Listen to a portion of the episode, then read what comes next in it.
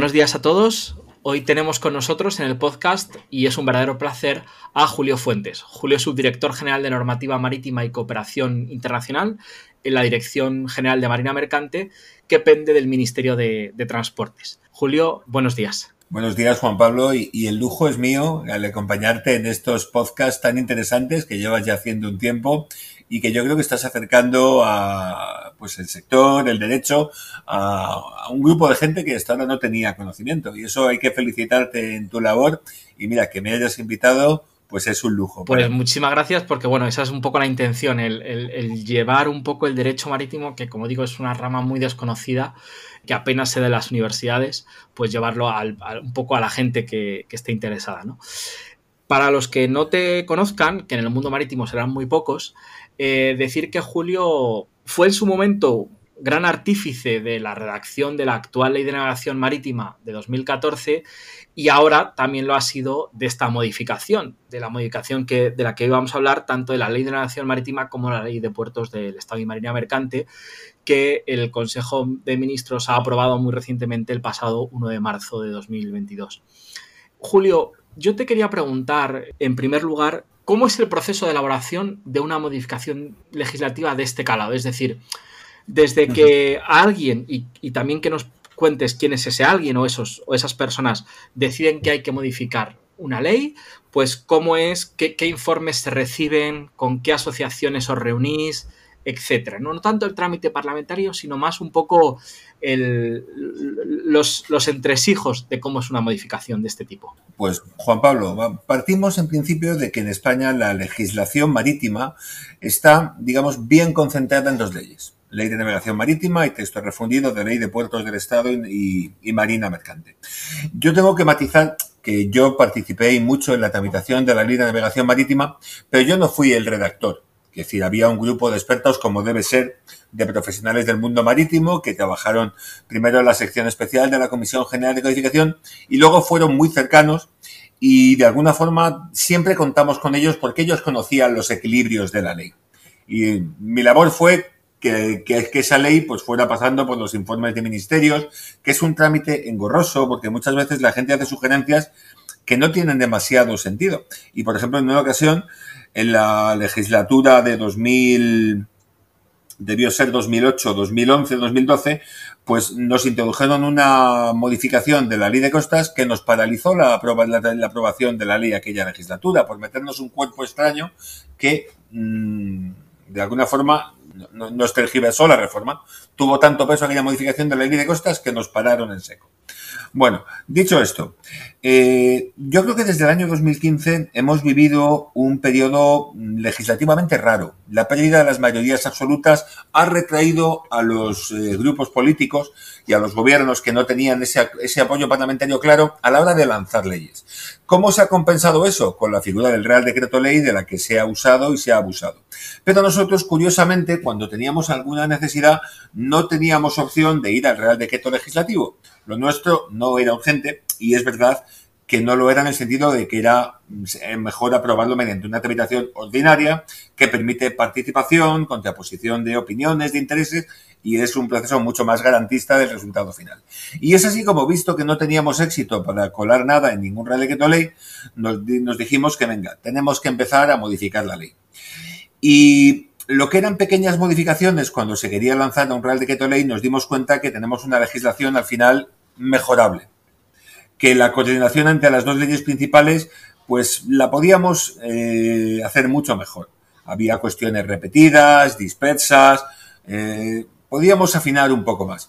Y cuando cogíamos el texto refundido, que sigue basándose fundamentalmente en la ley de 92, pues muchos contenidos estaban obsoletos y así empezamos a redactar, mirando tanto hacia afuera, tanto al sector, que tenía muchas peticiones pendientes, como a nosotros mismos, que teníamos un régimen de tasas disperso, un régimen eh, sancionador también en un viejo Real Decreto eh, parcialmente y afectado por las leyes de procedimiento de la Administración del año 2015. En fin, teníamos muchas cuestiones que estaban obsoletas y dispersas. Y a partir de ahí, pues es empezar a trabajar, a redactar, a intentar entender cómo tu casa viene haciendo muchas cosas para poder, bueno, pues vamos a actualizarnos y ponernos al día. Y yo creo que hemos ido consiguiendo armar mejor esta, esta legislación. Eh, el trabajo que hemos desarrollado bueno, yo creo que todo el mundo sabe que hay una parte, la parte nuestra, así que hemos trabajado aquí en equipo, en la Dirección General, y luego la parte que afecta a la línea de navegación marítima, pues ahí tenemos un referente claro todos los maritimistas, que es la figura de José Luis Gabaldón. José Luis Gabaldón, además, es un hombre abierto, que sabes que es la, la, independencia del sector, que juega un papel maravilloso y fue, estuvo ya en la relación inicial de la ley de navegación marítima y él nos hizo algunas sugerencias también de modificación. Hemos cogido muchas, hemos dejado algunas que nos parecían que nos complicaban con otros ministerios, como era el tema de excluir de la acción directa en el seguro de responsabilidad a los PNI, lo hemos dejado, ahí está, no vamos a meternos, el tema del Prestige todavía colea, eso era un pequeño jardín que, que no nos facilitaba. Sí, he visto, he visto, que al final el tema de la acción directa se ha caído, ¿no? Del, del... Sí, ahí ha habido cuestiones, hemos pensado que no era el momento. También el propio sector de la abogacía, de los maritimistas, están divididos, ¿no? Eh, con lo cual, bueno, que hay, jurisprudencia de la Sala de lo Civil, aquellas sentencias del año 2003, está la del Tribunal Supremo con el Prestige, también la Sala de lo Penal, que, lo entendió de otra manera, en fin, no hemos querido meternos ahora mismo en ese jardín cuando hay cuestiones abiertas que no, que no van a favorecer que el legislador intervenga en este momento. Y, a partir de ahí ha sido escuchar. Todo lo, la ley, mmm, también hay que ver que las leyes deben tener una duración en el tiempo, pero en los tiempos que corren y más en el ámbito marítimo, yo creo que es bueno que pensemos que cada cinco 8, 10 años, será bueno que renovemos nuestra legislación puntualmente y la retoquemos en aquellos aspectos de una manera, sobre todo, ordenada. Y al final es lo que el sector ha entendido, que esta es una ocasión que no se va a repetir a corto plazo fácilmente y vamos a ver qué debemos arreglar de, nuestra legislación para que tengamos unos años que pueda que la ley siga siendo una palanca para el sector y no un cuerpo extraño o casi a sortear para trabajar. Y es lo que hemos intentado. La consulta pública fue multitudinaria, eh, se esperaban muchas cosas de, del ámbito de los puertos del Estado, quizá demasiadas, lo cual en un principio retrajo a puertos de incluirse en esta reforma. Después, con la audiencia pública, viendo ya un texto que únicamente afectaba a la marina mercante y a la navegación marítima, eh, fue un poquito más ordenada, pero bueno, el sector también nos hizo muchas sugerencias, planteó muchas cosas. Un tema que finalmente también se cayó fue la modificación del 468 de la Ley de Navegación Marítima, porque nos pareció que era complicado. La norma más o menos está ahí, permite una lucha razonable por la jurisdicción, pero nos dio miedo ir más allá, incluso recoger la propuesta del profesor Gabaldón eh, que la propia Asociación de Derecho Marítimo no veía, no estaba del todo de acuerdo con la misma, en fin, dijo, bueno, vamos, vamos a dejarlo que nos puede plantear problemas. Y, y así avanzamos. Finalmente Puertos se sumó con una reforma limitada a esta, a, esta, a esta modificación legislativa, lo que nos obligó a dar el pasado mes de diciembre una nueva audiencia que también ha sido multitudinaria, ha habido muchas, muchas observaciones y que la hemos atendido. Y ahora ya por fin hemos podido comenzar la fase, digamos, gubernamental. Se ha elevado ya al Consejo de Ministros, que el pasado martes le ha dado el visto bueno, para que pidamos informe formal a otros ministerios. Hay temas de política territorial, de Hacienda y Función Pública, hay temas que, que el Ministerio de Transición Ecológica también los querrá ver. Eh, defensa, con la Armada, siempre es un ministerio que está pendiente de estos temas y que con la ley de navegación y otras aportaciones interesantes. Bueno, luego también el Consejo General del Poder Judicial, al afectar a temas de la ley de navegación, mercantil y procesal. Y también el Consejo General del Notariado, por ese nuevo expediente de abandono de buques que recae sobre los notarios y que ojalá sea una ocasión para que nos hagan aportaciones que permitan mejorar la operatividad de ese título décimo de la Ley de Navegación Marítima de la jurisdicción voluntaria en este ámbito. Con lo cual, al final, eh, hemos intentado mmm, concentrar desde aquí cómo redactar la reforma, recibiendo muchas aportaciones y siguiendo abierto. Reuniones importantes. Yo creo que la Asociación de Derecho Marítimo es puntera, por supuesto lo es ANAVE. Eh, ANEN también ha estado ahí haciéndonos aportaciones. Y, luego, pues, la verdad es que tenemos las puertas abiertas a, a, todo el mundo. Hemos recibido sugerencias particulares. A veces incluso son funcionarios de la Dirección General de la Marina Mercante que están de inspectores en alguna capitanía perdida y se acuerdan de algún tema que no funciona bien y nos han hecho sugerencias que hemos introducido. Con lo cual, como ves, es un procedimiento abierto, pero que tenemos que intentar que no se nos disperse ni pierda la coherencia que, requiere la ley, ¿no? La, una, que tengamos leyes de, calidad, que den seguridad jurídica y que apoyen al sector. Julio, muchas gracias por esta, este magnífico panorama que nos has, que nos has dado. No, no, no, muy interesante. Justo, además te quería preguntar, y ya lo has, resuelto un poco, cómo es esa, eh, en concreto, la participación de la Asociación Española de Derecho Marítimo, que tú y yo tanto conocemos. Bueno, y ya me has mencionado pues que, ha sido un poco también activa, ¿no? Una asociación activa en esta, en esta redacción. Y quería también que nos hablases ahora un poco de cuáles son las principales novedades. Es decir, ya hemos visto, hemos llegado hasta aquí. Bueno, pues ahora cuáles son.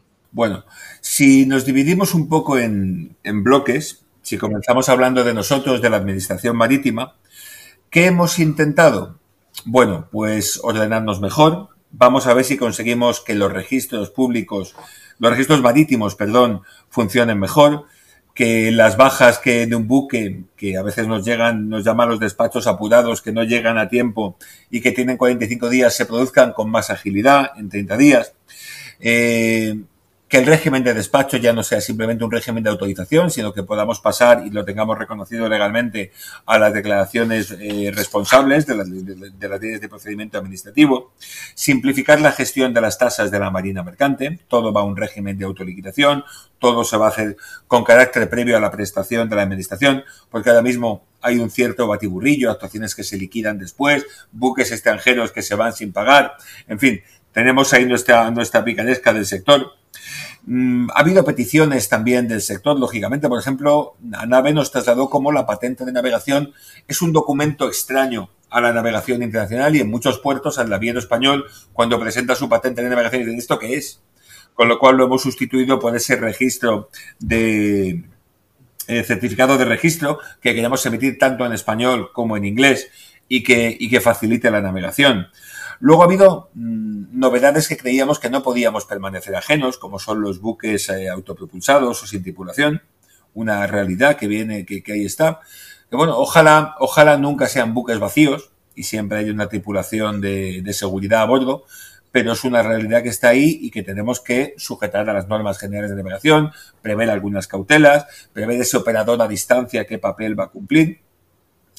Queríamos armarnos también frente a lo que ha sido la nueva realidad del COVID, lo que pueden ser los ciberataques, y ahí, porque nos hemos dado cuenta, bueno, en la práctica lo difícil que es eh, elevar decisiones hacia arriba que son urgentes. Lo, lo vimos en el COVID. Oye, cierre de puertos a cruceros. Mm, oye, pues siempre con válvulas de seguridad, como son las emergencias y las cuestiones humanitarias, pero hay decisiones que tenemos que asumir la responsabilidad si queremos tomarlas a tiempo. Subirlas es dar muchas explicaciones, además a un responsable que está por encima de nosotros, pero que no tiene ese contacto con la realidad que, sí que tiene la Dirección General de la Marina Mercante. Eh, por ejemplo, la náutica de recreo también se le ha dado un papel, un papel, se ha dado un título del que hasta ahora carecía. Se ha ordenado mucho mejor, entre otras cosas, esa regulación que ahora está en el abanderamiento de lo que es la navegación de recreo está dentro de la regulación de las navegaciones generales en el artículo 9, en el artículo 9 del texto refundido. Eh, se aclara que un buque de recreo es un buque civil, no mercante, ya dicho, legal, dicho de manera expresa en la ley. Intentamos que las normas de seguridad también eh, sean claras para todas las embarcaciones de recreo que naveguen en aguas españolas. El tema de los seguros. Tuvimos hace poco el caso de ese, ese, barquito, esa embarcación de un inglés abandonada en, una playa de, Málaga. Bueno, pues el coste para esa semana han sido 100.000 euros. Un coste absolutamente desproporcionado. Los barcos, los, las embarcaciones españolas con carácter general tienen la remoción, pero los extranjeros no lo tienen y nos ocasionan estos problemas. Queremos que se normalice, que se homogenice esta, esta situación. Eh, ese fichero de, información de embarcaciones de recreo que perseguía tanto la Guardia Civil como, como el sector, pues nos ha parecido una buena idea que al final nos sirve para trabajar de una manera mucho más cooperativa, dando acceso también a instalaciones náuticas, autoridades portuarias, esa información, incluyendo no solamente información de seguros, sino también de seguridad de estas embarcaciones, de forma que una instalación pueda, pueda constatar que una embarcación que tiene en sus instalaciones no es simplemente que no esté asegurada o que haya dejado de pagar, es que ha desatendido sus obligaciones de seguridad, no ha pasado sus inspecciones, etcétera, y acaba siendo un peligro. O sea, si contaminamos una playa, pues tenemos un problema también medioambiental, ¿no? Ya no simplemente ocupación de un espacio público, sino que las cosas, cuando se dejan, se van a grabar. Con lo cual, queremos también ir a abrir espacios de colaboración entre nosotros, instalaciones náuticas, en los propios sectores, que son los más interesados en que todo funcione bien y que, que el mar sea un lugar de encuentro, en su caso de esparcimiento para este tipo de navegación y que, que respete, por supuesto, la, navegación de recreo. Es curioso porque la, estamos tramitando en paralelo, sale antes porque va más adelantado, un reglamento de ordenación de la navegación, en el cual hemos intentado agrupar distintas cuestiones dispersas, despacho, autorización en aguas españolas, etcétera, y ha habido varias peticiones que no para durante la, audiencia pública de la ley de esta reforma legal para que incluyéramos la previsión de que eh, las embarcaciones de recreo no deben obstaculizar los espacios de tránsito de los puertos lo, hemos, lo habíamos recogido ya a nivel reglamentario. Estaba en una antigua norma a la que a veces, de las que a veces se nos olvidan porque quedan en el tiempo muy atrás y son desconocidas para, para mucha gente que se incorpora a estos trabajos. ¿no? Con lo cual hemos intentado también reunir normas que, que ayuden al sector. Luego, eh, un tema que, que, hoy en día está muy en boga, ¿no? Es una ley que consigue proteger el medio ambiente marino. Bueno, pues también podemos encontrar normas dispersas. Por ejemplo, eh, hemos dejado claro que las competencias de control de, la, de los buques por, de la flota por parte de la Marina Mercante comprenden también la contaminación atmosférica. Con lo cual vamos a contribuir a esa lucha por la descarbonización en el marco, lógicamente, de la OMI y de la, y de la Unión Europea. Eh, incluso el expediente de abandono de buques también va en esa línea. Resuelve, en final, resuelve problemas a todos nosotros. Y para que os hagáis una idea, nosotros tenemos en nuestra legislación que cuando una embarcación es abandonada y abandonada tanto por el propietario como por el seguro, pues podemos hacer una subasta pública. El caso es que nosotros al final no sabemos hacerla. Vamos a nuestra ley de patrimonio de las administraciones públicas y no sabemos. Al final nos sumamos a ese expediente notarial. Nos va a ser más sencillo esa embarcación que ha sido abandonada pedirle al notario que la subaste, que se cubran los gastos del procedimiento de venta, del procedimiento de venta, que se cubran los daños ocasionados y que se reparte entre deudores y lo que quede para el titular, o deudores mejor dicho, las deudas y quede en manos del titular el sobrante. Pero intentar ser más ágiles en todo esto. Y luego, en, bueno, también mm, yo creo que de lo que he dicho queda claro que somos una administración bastante abierta, ¿no? El director general creo que, abre las puertas a todo el que quiere y el resto de la casa también. Y ahora creamos ese comité asesor marítimo que viene a sustituir en el ámbito del salvamento a algo que no ha funcionado, que es esa Comisión Nacional de Salvamento Marítimo. Y para cubrir no solamente la cooperación en el área de salvamento con aquellas comunidades autónomas que pongan medios, que no son, no son muchas, básicamente Galicia, pero para coordinarnos mejor con otros ministerios, coordinarnos mejor con las comunidades autónomas y también con el sector. Lo que hemos recogido hasta ahora, y confiamos que política territorial y función pública lo vean bien, es una organización muy abierta en atención al problema de que se trate en cada caso, vamos a intentar que sean ellos quienes vengan y con quienes colaboremos en cada caso. Una manera abierta, flexible y buscando que la solución que adoptemos se haga con, el, con la máxima audiencia, con la máxima participación, para tener en cuenta todos, todos los intereses. Incluso me acuerdo cuando hablo de esto de las cartas de garantía, ¿no? Tan polémicas si las aceptamos, no las aceptamos. Pero como, como dice mi director, muchas veces no hay otra cosa que una carta de garantía. Y en muchas ocasiones se han tenido aquí y han funcionado.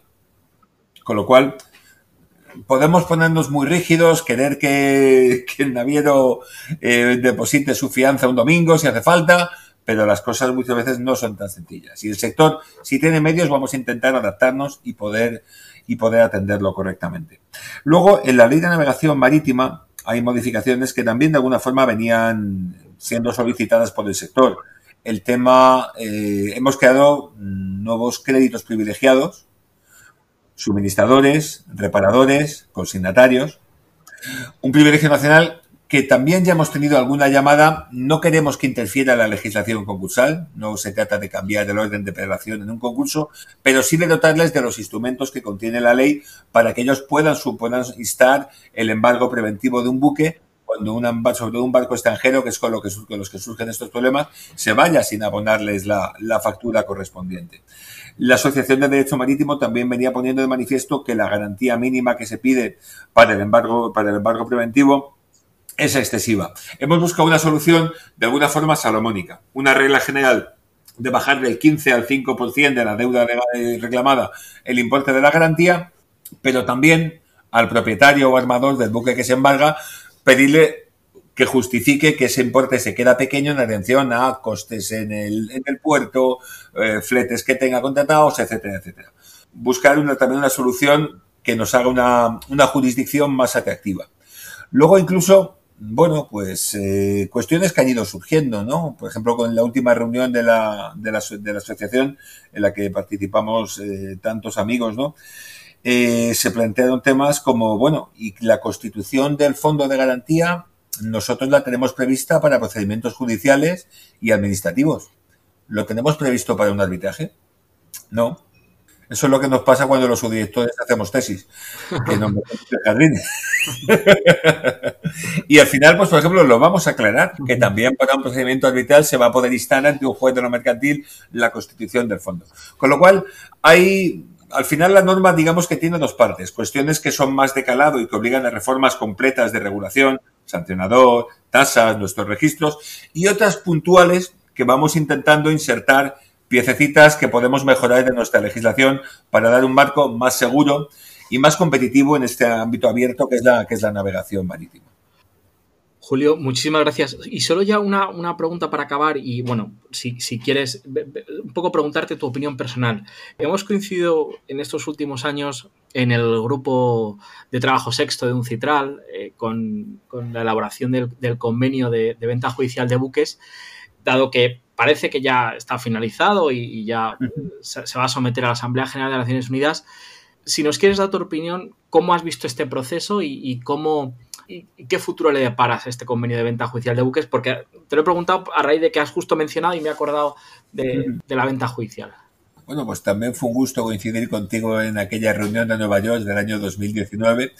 Y bueno, la verdad es que para mí ha sido una novedad. Yo no, conocía esos procesos y, y ha sido realmente interesante, sobre todo ver la contraposición entre un mundo marítimo que tenía muy claro lo que necesitaba y un poco los paracaidistas de distintos países que tenían sus pequeñas cositas, sus pequeños apaños, a veces incluso veía sus pequeños egos de esto me gustaría que fuera como digo yo, ¿no? Sí, siempre. Y, y ha sido, ha sido, han sido debates muy, muy, muy interesantes.